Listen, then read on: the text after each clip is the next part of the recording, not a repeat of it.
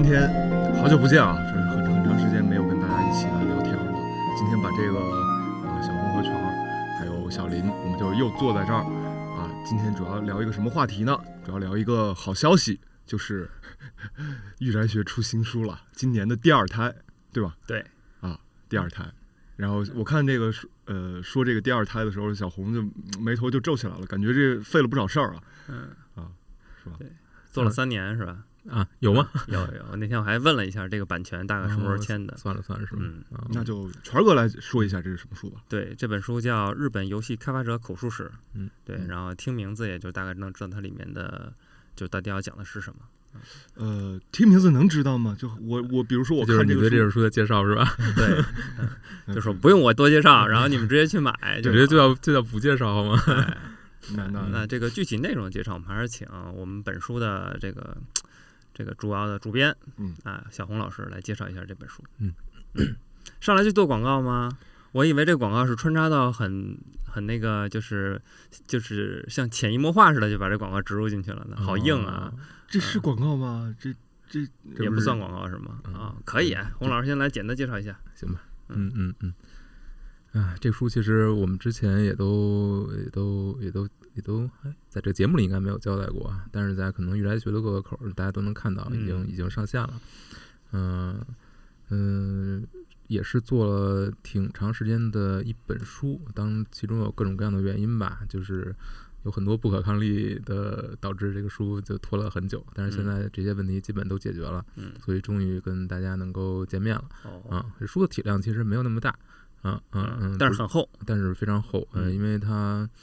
呃，不是纯文字量，还有很多其他的内容在里面，嗯嗯嗯，所以呃，先说说具体的内容吧，嗯。其实就是上世纪，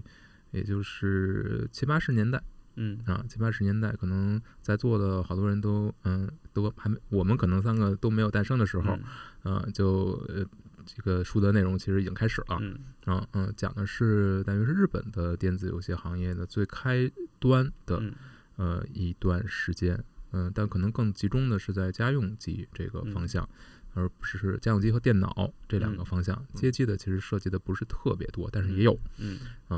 呃，由于它的时间关系呢，所以虽然标题里面写的是一个开发者口述史，但其实它有一个比较明确的一个，它是一个断代史，它并嗯。没有呃涉及到，比如说呃到 PlayStation 那个时代啊、嗯。PlayStation 嗯、和这个土星嗯。啊、更多的是在这之前，嗯。甚至会集中在呃红白机和红白机之前这个时代。嗯，所以真的是一个早期的早期，就那个时候，游戏行业跟现在完全不一样，就是呃，不管是从业者呃的状态，然后当时的公司的状态，然后整个行业，比如说你游戏都是什么样类型的游戏，很多游戏类型当时都没有，嗯。嗯，都是从零开始出现的，嗯。嗯，所以这个书的好处就是它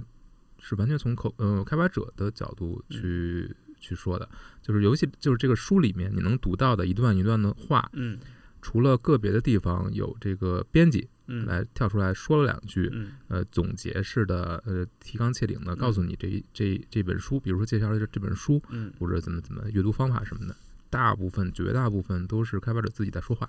啊，自己在说话，基本上就是他的，就是把他的口语转，可能转换成书面语，啊，但是基本上都是他的原话。啊所以呢，这个书也会，呃，这个书里也会有一句话就提示你，就是这些都是当事人的口述，嗯所以呢，这个是不是真实的，我嗯们可能没法完全保证。啊啊但是对我看到那句话了，对但是呢，嗯，我觉得这可能会比一些从机构或者嗯公司的角度来来出发说的东西会更真实一些。啊啊啊，里面有很多，其实你你会你会觉得，如果是一个公司的口吻来说的话，绝对不会说的话，比如说对于呃血汗工厂的吐槽啊，和这种哦那个当时的老板的狂喷这些老板啊等等，啊很有意思。就是你能看到一些业界的黑历史，一些知名大厂当时的嗯。就是不堪入目的操作啊啊、也能看到就是当时的开发者那个生态吧，跟现在非常不一样。嗯那是一个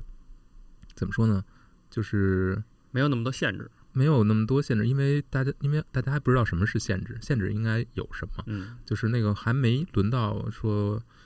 要限制你，或者嗯说要去把你明确你到底是干嘛的。嗯你是一个策划，你还是嗯一个美术，你还是一个呃呃，还是一个监督，还是一个制作人？那会儿都没有这么明确的概念，就是大家一个小团队嗯就那么几号人，嗯什么都得干，嗯甚至有的团队可能就一个人包办嗯一个游戏，嗯，那你就是嗯这个游戏相关的所有的地方，所有的工作你都要做。对我看书时候也觉得特神，你知道吗？对，对所以而且当时的游戏的规模跟现在也不一样。当时游戏不像现在这个开发动辄，呃，成百上千人，开发资金百万、千万级。嗯当时没有，就是这个游戏的成本很低。嗯然后一开始其实，你想它的游戏的发行，最开始是在杂志上，啊就是电脑游戏的发行最开始是杂志上。我写一个游戏，我是写这个代码，嗯然后把这个代码我可以直接登在杂志上。嗯，然后买了杂志的人呢，你自己抄去，你自己在游戏里把这个把这个打打进，把这个城市代码打进程序代码打进去，啊，然后你就可以运行。嗯，而且当时其实那个时代特别早的时候，七十年代可能都没有很多人没有见过电脑，就是呃个人电脑还没有普及，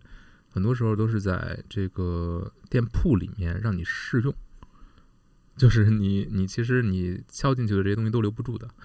嗯，因为电脑也不属于你。嗯所以可能有些人每次去的时候都要重新再打一遍。但是，但是你想那会儿的游戏的发行跟书的发行、杂志的发行是捆绑在一，甚至是捆绑在一起的，嗯所以它的成本其实很低。嗯，当然，它的品质相对来说，我们现在看肯定会觉得非常低嘛。嗯但是，但是里面可能有很多想法、创意、呃设计都是现在没有的，或者现在已经大家已经不这么做了，已经被验证失败的。嗯但是那会儿就会口味就会比较丰富，嗯，你能体验到的东西也会很相对更神奇一些，嗯。但是但是随着游戏行业的成熟，分工嗯越来越明确，嗯限制越来越多，其实我们现在能玩到的游戏，你总会有种大同小异的感觉，尤其是大厂开发的游戏，嗯就是因为它的风险太大了，它不得不保守，不得不用已经验证成功的东西来塞给你。嗯嗯，因为得要卖嘛，嗯但是验证成功的东西总是总是很少的。嗯那很少呢，大家就都在做这些很少的东西，做一样的东西，所以你会觉得哦，都一样。嗯，那当年的游戏就不会是这个样。哎，那我看开篇的时候，这不是还讲了一个《太空侵略者》吗？《对太空侵略者》是美国的游戏，对不对？日本啊，《太空侵略者》是日本的游戏，日本开发的，啊，我一直以为《太空侵略者》是美国的游戏，然后被日本抄，抄完之后大家都在学这个游戏的玩法，嗯，不是就，是打打小蜜蜂嘛，说白了就是，嗯，对，对吧？就嗯咱们自己最熟悉的是打小蜜蜂，然后那个时候叫《太空侵略者》嗯那我现在就其实我看的时候就有一个问题，就是为什么是日本？就是就是就是当年在七八十年代那个开发的这个有这些开发出来的游戏啊，和这个他们的生人，他们都是六十年代的人，嗯对吧？五六五十年代末六十年代初的那些这批人，就是为什么是他们？我觉得有一个很大的原因就是它的整个行业环境，就这方面呢，其实是提供了一些基础的，就是你，你还是呃呃电子电子设备的生产吧，嗯，它还是有一些厂商在做的，哦。而且其实那会儿是走在前面的，就是走在世界的前面，对，就集成电路走在它首。先在硬件方面，它是有一个基础保证，就是你嗯。能用到这些东西，你能见到这些东西，嗯你能见到个人电脑，嗯，或者说不管即即便你自己无法拥有，但是你能够摸到，嗯你在店铺里能够接触到，嗯。然后你还有相应的这种呃圈子，或者说呃比如说杂志，嗯。你有这种发杂志的发行嗯，，然后传播，传播，嗯。然后你能接触到，你能交流。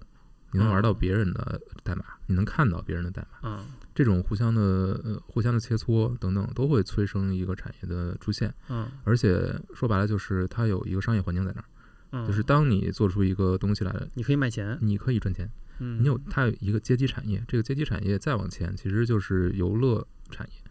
嗯。呃，就是就是非电子的那个产业，嗯游戏厅。呃，但是这里面可能就是一些，比如说打地鼠啊，或者说什么那种，嗯那种机械式的一开始嗯但是这个东西它逐渐会演化，嗯它会变。你看，呃，比如 Namco Namco 就是南梦宫，最好最早它做的就是机械式的游乐设施，嗯，但是它会慢慢的升级自己的自己的业务，那就是把电子的引进。那这个在这个过程当中，街机行业就产生了。其实也就是从一个非电子游戏厅转到电子的游戏厅。但是，但是你前提是你先得有那个嗯，嗯。在做机械式游戏厅的这个、嗯嗯。这个行业，他们就是玩儿是一活下去，对，嗯。玩儿是一个产业，然后有人去玩儿，有人去消费，嗯，然后他们能赚到钱，那他们能投入再生产，就是日本人很会玩儿，呃，对，人家就是嗯。对于他们来说玩儿是一个正常的东西。嗯。那那在此之后就会产生了一个不断迭代的一个过程，大家能赚到钱，那自然有更多人去投入。嗯虽然一开始可能大家都是抄，就就是你你火了一个，嗯，我抄你，当时也嗯没有什么版权的意识，对对没有什么版权的法律，不像现在什么都管得那么严。那就是我抄你，但是他很很有意思的就是，他们互相抄的时候，他们会改。啊就是我虽然我抄你，但是我要做的跟你不一样、基因还突变一下，啊！对我一定要有这个东西，我不我不甘于，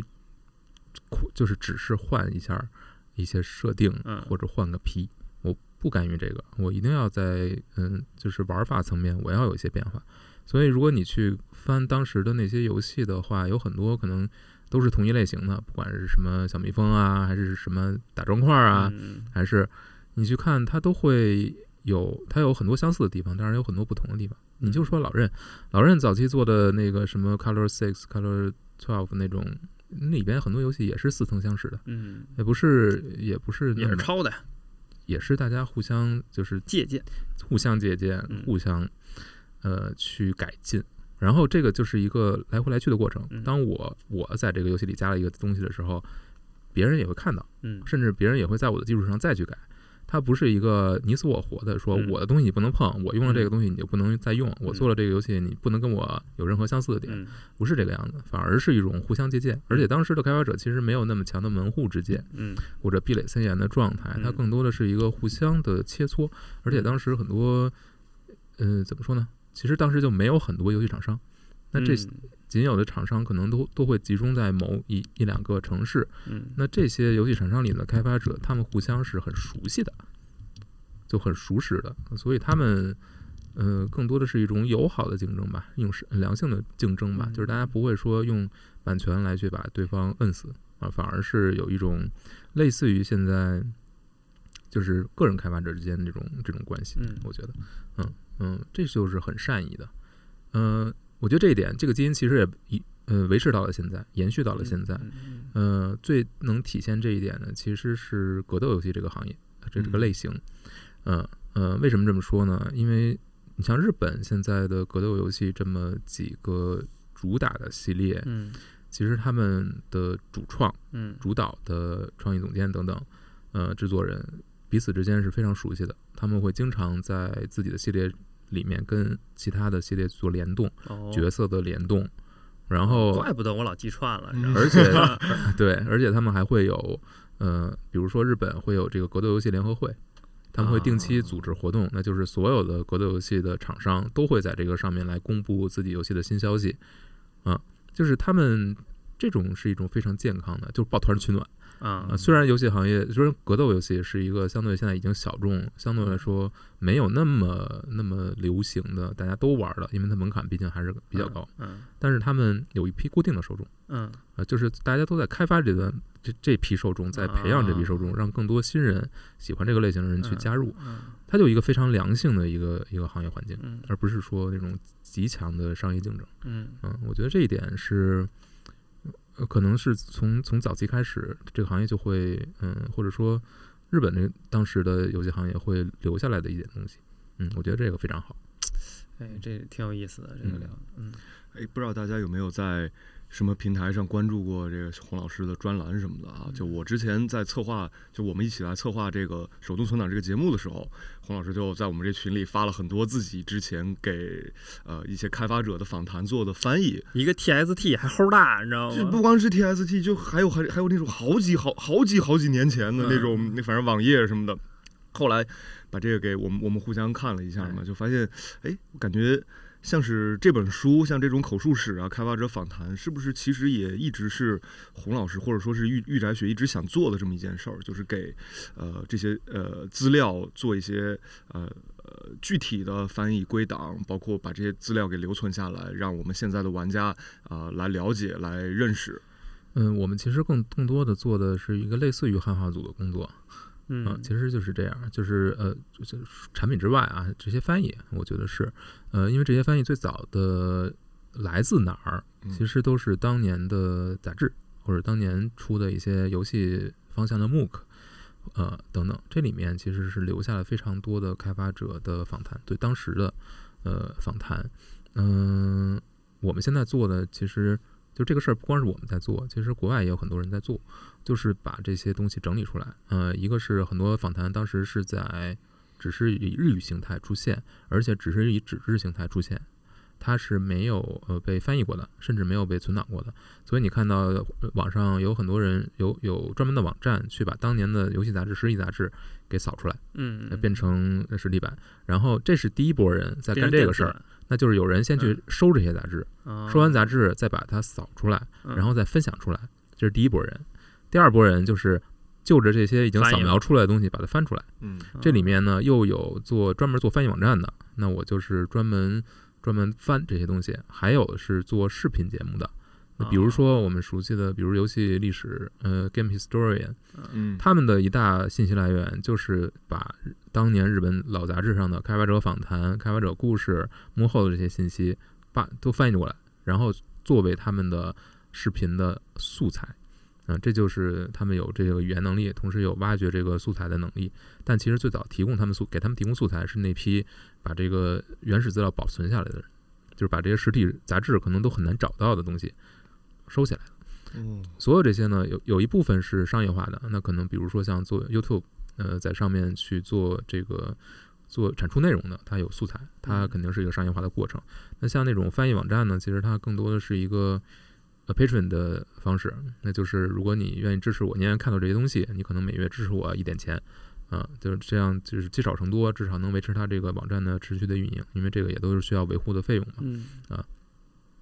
那我们在做的其实更多的是找到这些已经，因为就我自己，我可能只懂英文，那我就是找到这些英文化的，我再将它搬呃翻译过来，翻成中文给一些呃国内的呃读者，让他们能够看到。嗯、呃也其实做的就是这么一点点呃事情，嗯、但是这个过程我觉得对我来说其实收获特别大。呃，为什么呢？一方面是锻炼了自我，就是让我持续嗯能够锻炼自己的语言能力嘛。嗯这个不光是一个阅读的持续的阅读英文材料，另一个其实是更多的锻炼你的中文能力，嗯就是把这东西写出来，然后写出来像人话，让别人能嗯听得懂，嗯或者尽量好一点啊。这个过程我觉得挺有挺有收获。另一个就是确实看到了大量的当年的开发者的那个状态，嗯，你会看就是特别有意思的一点，就是同一个开发者在不同年代参加访谈的，嗯。尤其是职业生涯非常长的开发者，嗯。呃，你很有意思的就是你可以看他不同时代他的思路思考是有不同的，但是呢，里面有一些一以贯之的东西，嗯、尤其是那些知名的开发者，他们说的话每次，呃，有很多理念是从头到尾没有变化的，就是这句话可能在几十年前说过，几十年后他还是能把这个句话基本呃原样说出来，嗯这个我觉得是非常厉害的，就是代表他有些东西他是坚持的、根深蒂固的，他是真实的，所以他才能够呃说出来。如果他几十年前他就是随随口那么一说，你想想这句话该可能再留下来吗？其实不可能，他可能很多的观点就会彼此的冲突矛盾。但是你看那些真正有自己想法的、有自己呃长期能够产出优质作品的开发者，他的创作思路是有一些东西是肯定是有价值的，他会坚持始终。呃不管是像像猫叔这种宫本茂，还是像小岛秀夫，还是说，比如说呃三上真司等等，就是那些真正有很强作品出来的作者，我觉得都他都有一些属于自己的门道。但这些门道呢，其实就藏在这些访谈里面。嗯啊，这是一方面啊。另一方面就是你能够看到当时业界的一个环境对这些开发者的影响，因为不同的时代，呃，开发者面对的硬件是不一样的。这些硬件有，呃，往往会有嗯、呃自己的特殊的特质。比如说一开始我们可能面临的更多的是，呃，二 D 的主机的架构，二 D 的游戏，那怎么开发二 D 的游戏？怎么在非常有限的容量之下去开发好玩的游戏，把这个游戏性提高？嗯，嗯玩法乐趣提高，这是对他们的一个挑战。那从二 D 转到三 D，如何要建构一种全新的游戏方式，全新的设计游戏的思路和架构啊？你玩法怎么去围绕三 D 再去设计？这又是一个他们要面临的一个挑战。那到现在，那其实更多的就是如何在，呃，不要去卷，不要去卷画面，嗯不要去卷所有的这些可能没有太多意义的，只是说让这个游戏有一个一开始的对你的视觉冲击力等吸引力。那如何在持续的在嗯玩法层面，在能给提别人提供的新鲜的体验、新鲜的乐趣层面去去做做文章？因为我们现在其实已经进入了一个在硬件层面没有那么大限制的，嗯你基本可以随心所欲了。就算你一个游戏一百多 G，玩家也能接受。嗯一百多 G 你能做的东西其实已经非常非常多了嗯啊，就是在里面你不太受硬件的限制在这个前提之下，你能不能让把游戏做好，反而是一个更大的挑战。嗯因为你你因为你你一个游戏，大家对游戏的要求也会更高，视觉层面的等等都会都会提高。那在这个前提之下，你如何不被带跑？如何能够坚守自己这个嗯把这个游戏乐趣做上去？嗯，所以每个时代大家面对面对的硬件层面的限制是不一样的。那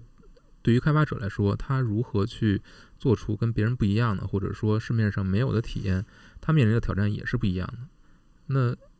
就是他要面对的不是说仅仅是我自己想做一个什么样的游戏，我呃嗯、呃能让我自己满意，不是这样。而是说，我要面对的这个市场是不断的变动的，每一个时代的市场都是不一样的，每一批玩家都是不一样的。那他要解决的就是这些问题。嗯嗯，所以从翻译的过程当中，其实尤其是那些老的呃嗯、呃老很年年头很久的开发者访谈，其实最有意思，嗯就是你能看到一个你你可能完全没有接触过的时代，他那个时代之下，大家面临的挑战是什么？那个做事的方式是什么？有时候我觉得就是很让人，呃，就是，哎，那个词儿是什么来着？哎呀，有点儿提笔 提笔忘字，就是唏嘘吗？灵台庆明一下。哦，嗯哎呀对，高级啊这个词，哎呀，这是忘了吗？这不是做铺垫，为了把这个词儿说出来是吧？没 有没有，哦我想说的不是这词儿，但我实在忘了那词儿是什么了，只能呃找一个相近的。所以所以所以其实这个大家能看到现在的很多的老的开发者访谈，其实都是原来老的日本的游戏杂志上做的采访。对，那这些游戏杂志其实当时很火，就是因为呃开发者首先很多，是不是？就当时开发者开发游戏很多，然后这个这个产业很大，所以催生了很多的游戏周边的杂志不，不不其实其实当时跟现在规模相比肯定是小的。啊，呃，我觉得这是一个时代的特征吧，因为就大家都当愿意看，因为当时你只有纸质杂啊，志，对对对，没有电子你没有电子的东啊西，你都没有互联网互联网，嗯你你只能通过这种方式来传播。啊，但是这种方式反而让它得以留存下来。嗯，你仔细想想，是不是？嗯如果当年就是有互联网了，嗯你现在很多材材材料已经都不可能再找到了。嗯，正是因为它是以是一个实体版的嗯情况，嗯虽然不好找，但是它能存下来。对，这是一个特别讽刺的事儿，我觉得，就是大家都都以为有了互联网之后，它这些东西都可以很好的，嗯但是其实它更加脆弱了。更找不着了，只要有人没有这个东西，它的所有权发生了变化而，且还要被还要容易被篡改，呃，对，呃就是嗯一切都无法按无法像你想象那样能能保存下对来。，比如说我这个我有一个有一个电子出版社，嗯，我是一个电子出版公司，我我倒闭了，我只有电子版，我这电子这电子东西很可能就存存硬盘硬盘里，下架，嗯先是下架，然后这个公司如果倒闭了，那它存储这些资料，它有没有备份是一回事儿。嗯那备份之后，这些东西最后归谁？谁去管理？它能不能重见天日？它能不能放出来？所有这些东西都很难说。对，就很可能就没了，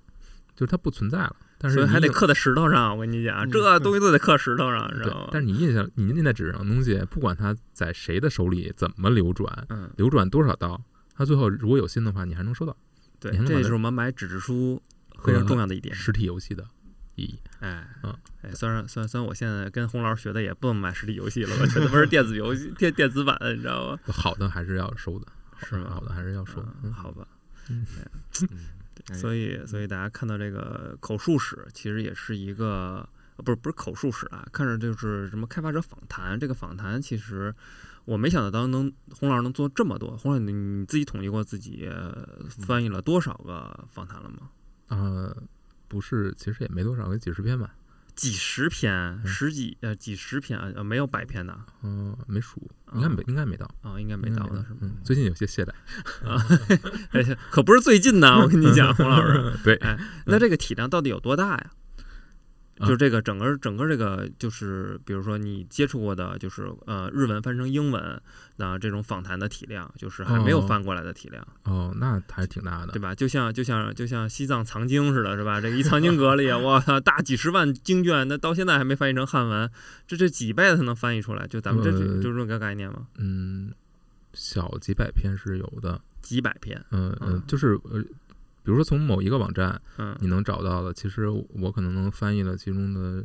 十分之一都不到。啊嗯，然后还有更多的网站，更多的资料是属于嗯，你想找的话有很多。就是中国信息互联网，你知道的可能还没有那么多分人人去做这个事情。呃，就你你开始，你算做进进去算是做的早的，就是进去说白了，你就是就是就是打着互联网的精神，然后打着锻炼自己的这个能力的这个想法，嗯然后慢慢把这个事情开始自己在做，也就在做了，可能我觉得也就很少的一部分，就是还有大量的事情没有人去对做，因为它嗯不是一个商业层面合理的东西。嗯，就是这个东西毕竟是呃是最早是呃日本的游戏杂志嘛，虽然这些杂志很多其实现在已经没了，嗯啊但是但是它是有一个当年其实有一个版权归属的，嗯，而且而且这个东西我觉得它只能作为一个爱好，嗯或者说一个公益，嗯，类似于办公益的自愿的行为吧，嗯它所以就注定了它很难去很难去变成一个商业的行为。你像比如说我说的那个网站，它可能是用一种 patron 的模式在做啊、嗯但那个你在国内是不是可以，呃，是不是可以搬呃照搬过来？而且照搬过来是不是这个东西是不是合理？啊、你你你通过它来盈利，是不嗯是一个？我觉得很难说，嗯，就很很存疑。嗯，还还还还，我们发展还没到那阶段，我感觉，对，但嗯我但我觉得，如果如果是走通的话，它可能会催生出更多的人去做这个事情。对，嗯，我觉得这个事情本身是很有意义的，嗯因为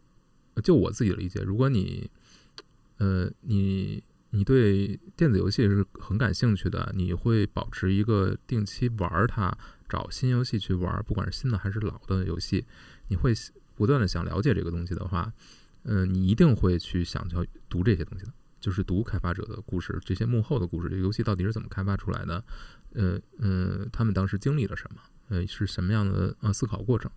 呃，我觉得就是你喜欢任何一个一个东西，你往里挖的话，你都需要这些东西，不管是一项运动，还是说呃你一个某一种兴趣爱好，你肯定要往里走的。那你往里走怎么走？你通过什么往里走？你其实有一部分是需要有有在这个行业里面呢，或者说愿意去贡献一些力量的人，嗯去嗯提前去把嗯这些事事情做好，就是提供内容，嗯让你不用嗯完全靠自己。嗯我觉得我们都是在前人已经提供的这些资料嗯基础之上去走的。嗯那可能过去更多的是通过杂志，呃，游戏杂志了解到游戏行业到底是一个什么样子的，有哪些新的游戏等等。那纸质杂志大部分没落了，嗯还有很多坚挺的，嗯，但是大部分没落之后，其实，嗯，我觉得互联网其实没有很好的把这个东西去，不算特别好的把它承接下来。嗯嗯，嗯，当然也有一些做的挺好的地方。嗯，所以这个这个还有一种方向就是做书嘛。啊，对，就是我嗯刚才想说的，就是这个本书的编者就是英文小英国小伙儿，他就意识到了这个问题，嗯所以他就对他们出版社出的，嗯，不管出版公司还是出版社吧，其实啊出的几本书都还面向和内容都挺好的。嗯嗯，但是比如说他们前面有一本英国的讲英国的软件开发史的，嗯，呃，书做的也非常漂亮，但是，嗯，为什么有点远，呃，因为有很多也是呃当年的那种各个品牌的个人 PC 上的嗯游戏，国内玩家就更不知道了。啊、那个从商业层面你要引进的话，其实要冒更大的风险。呃，日本的游戏起码大家虽然这个书里面有其实也有很多更古早的游戏，嗯但是很多开发者、开发厂、厂商其实大家是知道的。呃，在这个前提之下，我觉得从这个从这本书来做起会比较好。嗯如果它的反响好的话，我们也可以考虑把嗯后面，呃，比如说英国那一本，嗯里边也有很多非常有意思的嗯呃游戏和和厂商，嗯嗯，都是都是很重要的游戏的史料，能留下来，我觉得都是非常棒的。对，嗯嗯嗯，我看真的是好几十年的老厂，嗯发米康啊，嗯啊，还有什么什么什么还有几个来的？你说几个？啊，呃说一个，Capcom 吗？嗯呃呃，世嘉，嗯。嗯嗯，科乐科乐美，嗯，嗯。反正就是任天堂没采访到，我觉得就是，哎，就是就是就是没这个 level，任天堂已经没有必要往里放了。啊嗯，而且大家都熟知了，已经。就是呃，对，嗯嗯，而且而且主要是老任的开发者会比较，谨慎，呃，我觉得他们应该是有一些，也首先在那个时代，就这个嗯。这个作者去采访的时代，老任已经过了，就是那个像对。呃，游戏结束那个时代，嗯，能什么都能接受采访，都能说、嗯明着说的那个时代，他们就整个公司的策略已经变了，所以他哦们会非常谨慎，而且他们的地位其实也不一样。对，确实行业老大嘛，对你让他的开发者再去再去随便接受一个呃采访，嗯不是那么容易。嗯嗯，但是我们能从侧面也能看到当年的这个游戏。整个厂商还有开发者的，反正他们聊的，我觉得挺有意思的，就是大家都是口述，对就是口语，哎，就就就是我就跟就跟咱们三个人聊博客差不多，我感觉。对，里嗯里边就是有有很多混不吝的东西在嗯在里面，特别真实真实的，特别真实。嗯比如说吐槽这个那个，我记得最清楚的那个黑历史就是法尔康那个嘛，嗯法老王的那个那个员工前员工，就是说说当时不管这个自己的游戏卖的多好，嗯，就是自己的工资永远只有那么点儿啊对然后老板也是这么明确说的，就是这样的。嗯，还还有个还特别逗，说说说说那个公司说这不是有开发小组嘛，然后说这几个人去开发，然后公司说我给你租一地儿，让你们去做去吧。做完了这几个人搞搞搞搞出来了，搞出来公司说嗯还行，然后我抄了 版权我自己的了，然后看着还不错，哎找一另一个团队给抄了，对对对，对，然后那几个人也就也就说那算了吧，我就开发下一个游戏去吧，就也也也嗯也挺有意思的，你知道吗？嗯因为你当时的其实游戏开发成本没有那么高，或者你的代价没有那么高，对对对对，嗯特逗，你知道吗？你与其去纠缠纠结这个，你还不如赶紧干下一个。啊，对，嗯嗯，还有什么什么什么？我看这个这个说这源代码给我说我我们直接就用了，人说算了，那玩意儿太麻烦了，我自己写一个吧。看着挺简单，我自己再写一个，你知道吗？我记得，嗯，特别有意思的就是当时的很多移植版，嗯，就比如说，尤其是从街机游戏移植到家用机上，嗯，其实你知道，真正的能够在家用机上完美移植街机游戏，是要到 PS 二时代才能做到、哦 p s 一都做不到。嗯，所以在那个时代，就是你家用机的性能远远不如街机的时候，你要做移植，就要做很多缩水的工作，嗯，但是又不能让面向这个表现做得特别差，嗯。啊所以其实对当时的呃移植的开发者其实是很大的挑战。而另一方面呢，就是往往这些移植的负责移植的人，他是拿不到源代码，就像你刚才说的嗯，他只能拿到撑死了拿到一个游戏机，嗯，拿那一嗯。一款街机，然后我就要把它移植到家用机上。他们都是一边玩一边记，啊，嗯然后很多这个游戏的中的像素图形都是对着画，是他们能力也太强了，都是这么直接搞出来的，就是模拟模拟出来的，用啊用一种不是非不是实际模拟，而是用自己脑子里面玩这个游戏的体验嗯把它模拟出来。嗯，当我看那个有些人，因为它里的人物很多嘛，就大概有涉及到了，我觉得至少得有三四十个主要采访的人物。然后这采访人物里有一个印象特深，就是一个他介绍是搞音乐的，什么什么什么什么主音乐呀、什么的。然后最后，然后看着看着这人说。这这这游戏主创你知道吗？这些主程序，我说我说我是记错了，还是这上写错了，你知道吗？一搞音乐的，然后他说我这个职务是一个主程序，你知道吗？我的妈，啥都能干，我感觉。对，当时其实没有分的那么清楚的，嗯啊，都是需要都是需要干。对对对，我就觉得这个我自己看的时候觉得特有意思。对，当时的他其实分工没有那么明确嘛，专业性嗯其实也没有那么强。你跟啊现在肯定没法比，现在好吗？现在你的可能美术师你都要分个嗯三六九等，啊对嗯，不同的干不同的事儿的。嗯那有一个，我就我记得最最清楚的嘛，就是那个什么《The Last of Us 二》里面那个做绳子那哥们儿嘛，嗯嗯，就是职责就是做绳子，啊，然后这个绳子听过这个故事，对，就是在在绳子这个游戏里面可能就出了一两处，出现一两处，然后他我就觉得特别荒谬，嗯。就是已经分工到了一个特别扯的一个状态了。嗯，就我要为了做一绳子，我得招一人，关键是这个东西在游戏里可能出现了一两次，嗯，没有没有什么太大意义。嗯，嗯，就是做的很漂亮，但是又又又怎样？对，我得把钱花了，你知道吗？我得向我投资人，对吧？得得得得得交业绩报告，你知道吗？你看，我为了做一绳子，我还得找一个人。对，我觉得就觉得其实有很多参与游戏开发的这种过度的分工等等等等，我觉得是一种对人才的嗯极大的浪费。嗯嗯，所以，但是看这个，其实你能你能感觉到，当时整个日本游戏行业能够那么快速的发展、快速的迭代，就是因为当时的游戏规模比较小，嗯，没有那么多风险，那大家可以快速的去试错，快速的去做新的东西，不断的推出游戏。虽然它的可能厂商的数量、开发者数量跟现在都远远没法比，但是它的整个行业的活力是极高的。嗯这个就觉得特别呃，特别让人觉得我觉得可能只有那个时代才对，我觉得得最厉害就是人家的 积累，这么多年的积累，到现在人的活力都很高，就一直没有怎么说呢，就没有往往下走，也是也没有也往下走过，啊，也往下走也。在往下走。其实最吗嗯、日本行业最糟糕的应该就是从 PS 二结束、嗯 PS 三开始嗯到 PS 之前嗯那一段时间，整个 PS 三时代，呃，这个世代嘛，就是因为开发者其实很在 PS 二时代非常成功，甚至一些大型的开发者也是。但是当他转到 PS 三的时候，他发现首先这个机器的架构很差，然后然后定价也很高等等，它商业层面是失败的。嗯，另一方向就是人才走了，呃，就是技术层面的大量的革新是在西方，是在欧美发生的。嗯所以当时的开放世界游戏那么火嘛。然后日式呢，其实它还坚持着 PS 二那个时代那个做法，小作坊的哦那种做法。嗯、也不是怎么说呢，就是从不管是从视觉还是体验方面，都都停在那个时候了。这个时候就就你会感觉到它是上个世纪的东西，或者上一个时代的东西。嗯嗯嗯，所以它的优点体现不出来，但是它的缺点非常明显。嗯。嗯，嗯还是传统 RPG 呢，嗯还还是就是制作思路已经停在那儿，嗯没有没有没有没有再往前走，可能到近两年才会搬过来，才会进嗯。进化过来。但是你还能感觉到那个 PS 二时代的影子，就嗯。就是没有散去过，嗯。嗯，还在。嗯，嗯，但是它就是它各有优，双方各有优势吧。技术层面你不能永远抱着原来那个那个不变，那技术层面的改变也会影响到你游戏设计的架构、游戏设计的思路，嗯嗯。当别人的技术已经在发展的时候，你嗯还抱着原来那个技术的那个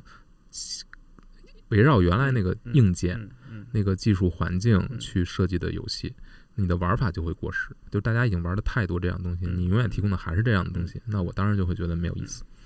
但是它的优势是什么呢？就是螺丝厂里做到螺丝壳里做道场。它的嗯好处就是，当我在做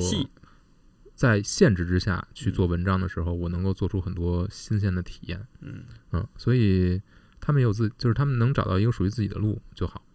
嗯，就能够做得很好。但是你又不能在技术层面落后别人太多，那样的话你，你也很难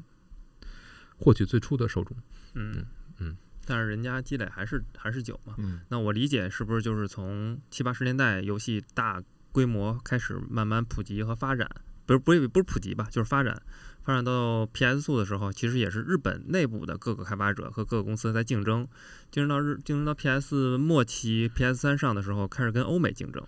这个时候，其实两两边的此消彼长就就就开始。那现在其实有一种是不是就算三足鼎立？啊，算算三足鼎立吗？就是说，就是每一个美欧，就是就是就是大家的游戏的开发的感觉就比较明确了。就是说，日本游戏没有，现在我觉得现在能看到的一个呃几个趋势吧。首先是，嗯、欧美近一段时间，近几年其实它是乏力的，嗯它的技术已经停，就是技术的嗯门槛其实或者说已经到一定程度了，尤其是画面表现，嗯其实嗯很难再有更实质的那种让你能感觉到的突破了。啊，就是玩家已经追画质或者追游戏规模，规模，已经到了一个他自己呃，就是他已已经差不多了。你的设计跟不上你啊的游戏规模，跟不上你的画质。对，然后又回到回归到呃游戏的体验。没有，现在是属于欧美开发者、开发商很多已经开始不会做游戏了，嗯就是他已经把这个摊子铺到一个这个游戏没法玩的，或者说没有完全是城市化的东西了，嗯。嗯，但是嗯、呃现在等于嗯，你你西方不亮东方亮嘛，嗯大家又会回去去找那些独特的体验到底在哪儿，嗯你又会发现好像日本还能有，嗯。或者其他的欧美的或者欧洲的一些小地方还会有，就是一条道已经走到走到嗯。头了，你会发现那是一条死路，嗯或者说短时间内没法再往前走。嗯嗯你就是从量堆量嗯摊大饼嗯到质量嗯乐趣嗯等等，就是它是一个来回来去的一个过程。没准哪天又有技术突破了，我们又可以玩到嗯，又要往这个方向走。嗯，但是现在我觉得是这么一个状态。嗯但更重要的是，现在跟当年的嗯很多游戏，就是因为有独立发行，因为有因为有数字发行平台，所以这么多年来，从 Steam 开始开始流行到现在，其实游戏行业最大的一个变化就是我们又有了小游小型游戏和中型游戏，嗯，这些东西又又出现了。但这些其实就非常像当年的，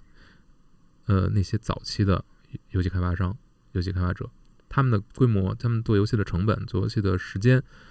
都没有那么高的时候，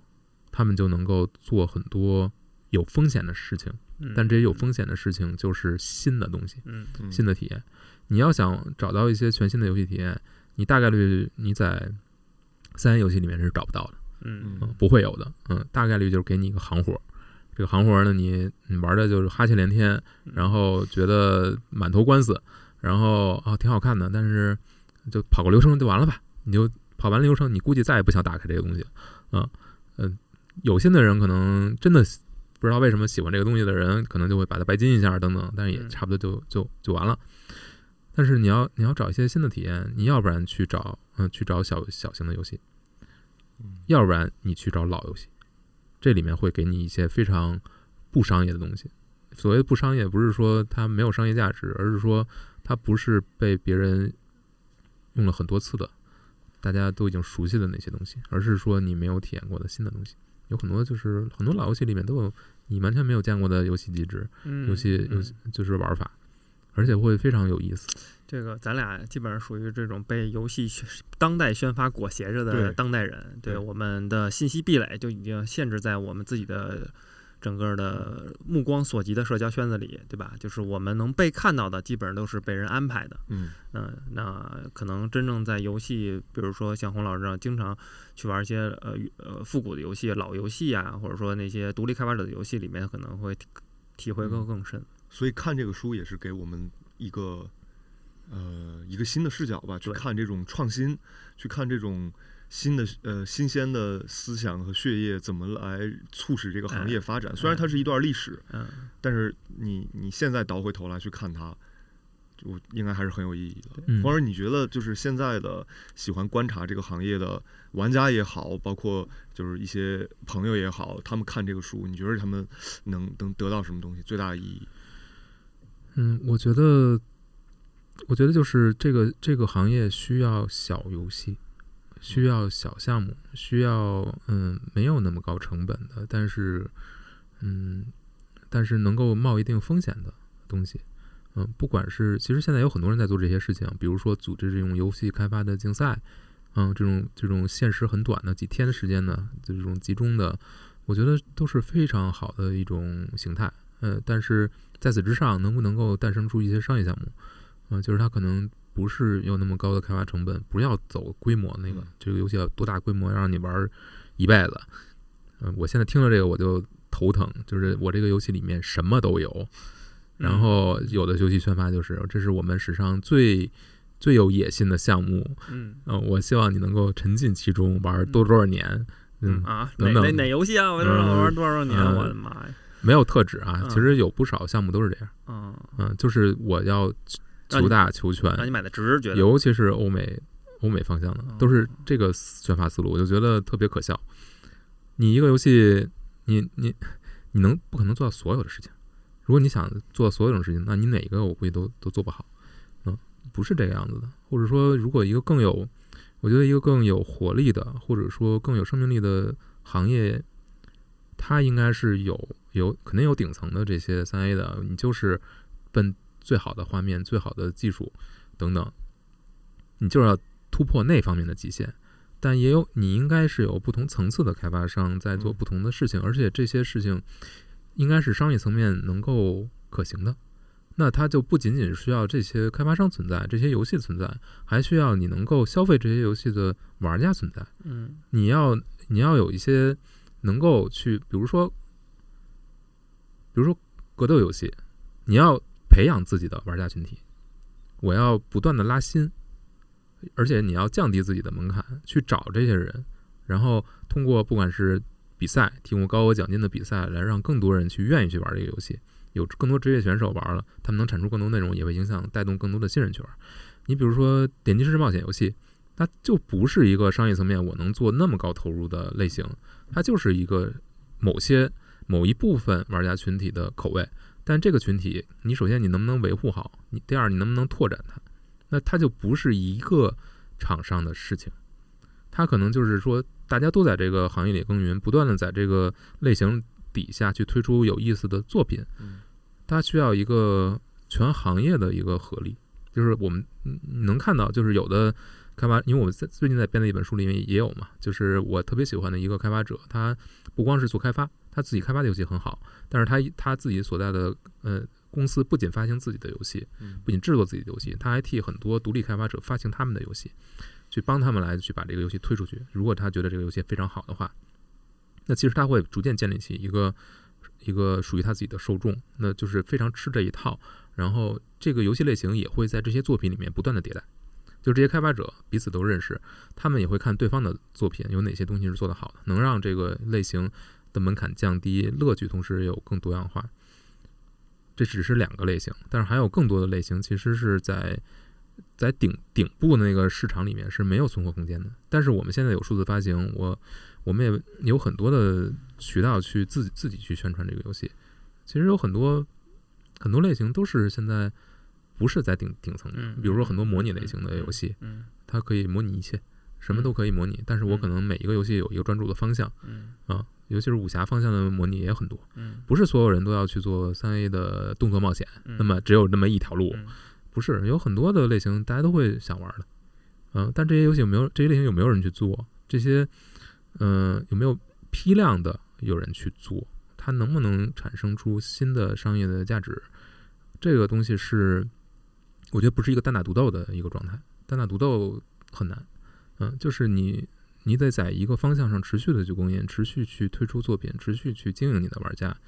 我觉得这跟做书一样。嗯啊，就是就是你要在这个方向真的能有一些建树，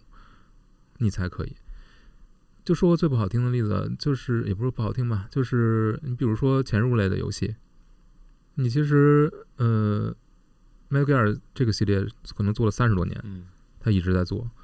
嗯，它是有一个持续的投入的。那其他的厂商其实在这个方向投入就很少，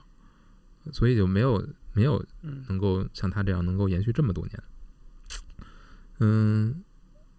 所以我觉得你你看这个书，你能你能看到的就是当年为什么大家那么有活力，一个是一个是呃，因为这个行业没有那么多规矩，没有那么多束缚，嗯呃，商业层面大家的压力没有那么大，可能你一个游戏做不好，两个游戏做不好，十个游戏做不好，你还能你还能你还能最终幻想一下呢，对不对？对不对？对吧？也不是没有这种情况，嗯，就是你的一个商业失误不会导致你整个团队或者公司的死亡，嗯但是现在可不是这样。嗯，举最近的几个例子，比如说 SE 出的那个呃《Forspoken》那个游戏，那游戏也是画面很好，但是玩法嗯，故事嗯嗯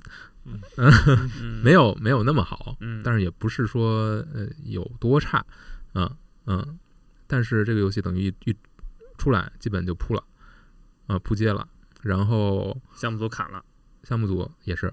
嗯。也基本好，我是被砍了还是大幅的砍呃裁人，啊，就是他压力压力这种项目的其实太太说白了就是市面上能够容纳的顶尖的游戏的数量是嗯很有限的。嗯嗯，如果你把如果大型，就像即便是大型厂商，他把嗯自己的资源搏在这上面，嗯你可能搏对了，你有一个高回报；嗯搏不对，你也很危险，嗯同样很危险。那个是一个非常不稳定的一个状态嗯。如果大家都在都往那个方向去做，都想做那个东西的话，嗯不现实。嗯没有那个市场容量给你。就是玩家一年里能够真正主流玩家能够大众玩家能够关注到的游戏数量是很有限的。嗯嗯，你能够愿意去付费的也是很有限的啊，的。对啊，就是因为大家关注的少了，所以大家更应该就所有的那些开发游戏的或宣发游戏的厂商会求稳嘛。它的竞争会更激烈。对嗯，但是你越求稳，你你你最后嗯拿产出来的东西就越没有意思。对，嗯，这这这是一个悖论吧？我不也不是悖论了，觉得就这是一个循环了。我觉得空间是有的，肯定是有空间的。就是你在哪个层次上，你面向多少玩家去嗯做自己的文章，你是盯住了一个垂直领域，你把它做到最好，还是说你就是要去挤破头哎，去做那个顶尖，都可以。但是你就是你看哪个适合你。对，嗯所以这个时候就需要有一些天才的开发的游戏开发者，他们的想法、他们的决策，对吧？冒出来。但但其实它是一个怎么说呢？呃，它是一个很残酷的一个一个一个行业，嗯因为没有几个天才，大多数人不是天才。嗯但是你也可能你还是在这个行业里面，你要做游戏，那你你你可能就要找准自己的方向，嗯，当然我这都是站着说话不腰疼啊，但是你看这些，你看这些书里的人，嗯你说里面真的有多少就是天才？嗯我觉得没有真正意义上天才没有那么多，没有业界能有能数出那么三五个撑死了，嗯，我觉得是撑撑死了，就是公认的天才。嗯大多数人不是，那但是他也能够创作出自己的好的作品，只要他能够在一个方向能够能够能够有新的东西，能好的东西去出来，嗯，而且说白了，当时当年他们在做这些的时候，很多开发者进入这个行业的时候，就是嗯不说一穷二白吧，他就是白纸一张，他可能就大大学刚毕业。对，嗯要不然就是其他行业觉得没有机会，嗯嗯嗯，没有空间给我。咱们之前聊过，其实你像《塞尔达传说》那三个主创，嗯嗯，之前可梦想可都不是做游戏，嗯，都是要不然画漫画，当木匠。要不然当嗯对什么都是那些，对，人家都是追求艺术的。嗯嗯，最后最后都搞了游戏了，嗯也可以做出很多。但是你看，我觉得很有意思啊，就是你看这些开发者，嗯嗯，有的人是看到了游戏行业的潜潜力的，嗯他知道自己在其他的行业要付出极高的代价和极极长的时间嗯才有可能出头，还是只是有可能。就是我没有那个行业，如果我没有背景，我没有我没有更多的人脉等等，所以不管人脉是什么，那我可能在其他行业是出不来的。但是在这个行业，我能够做到更多的，其实能够做到相同的事，有人是能够意识到的。如果在，尤其是在非常早的时候，他就能能看到这一点，你就明确知道，这个人就是非常有眼光的，非常有有对这个行业有很清醒认知的人。这样人是有的，但很少。嗯大部分人是一个什么状态？就是我就他就是一个工作。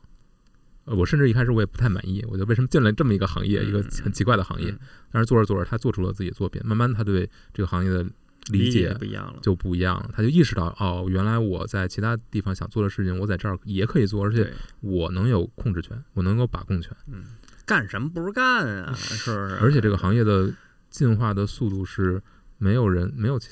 我觉得是极快的。风口说白了，嗯也许对，但是在那个时候，在当年，即便在日本，游戏行业也不是一个被人羡慕的工作，甚至是会被人嗯。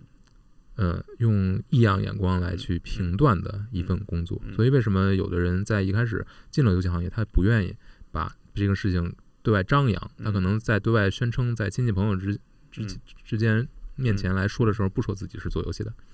说是做做别的行业的。嗯嗯，其实他也有这方面的压力，但是能够能够坚持做下去，而且一开始就能意识到这个行业潜力的也有，嗯就很有意思。但是我觉得不管是主动的还是被动的，他选择进入这个行业，那其实当时他就长，他就获得了非常多的机会。嗯你想，当时很多游戏都是一个人负责，嗯他嗯可能拉着一两个人就干了，然后就能出一个作品。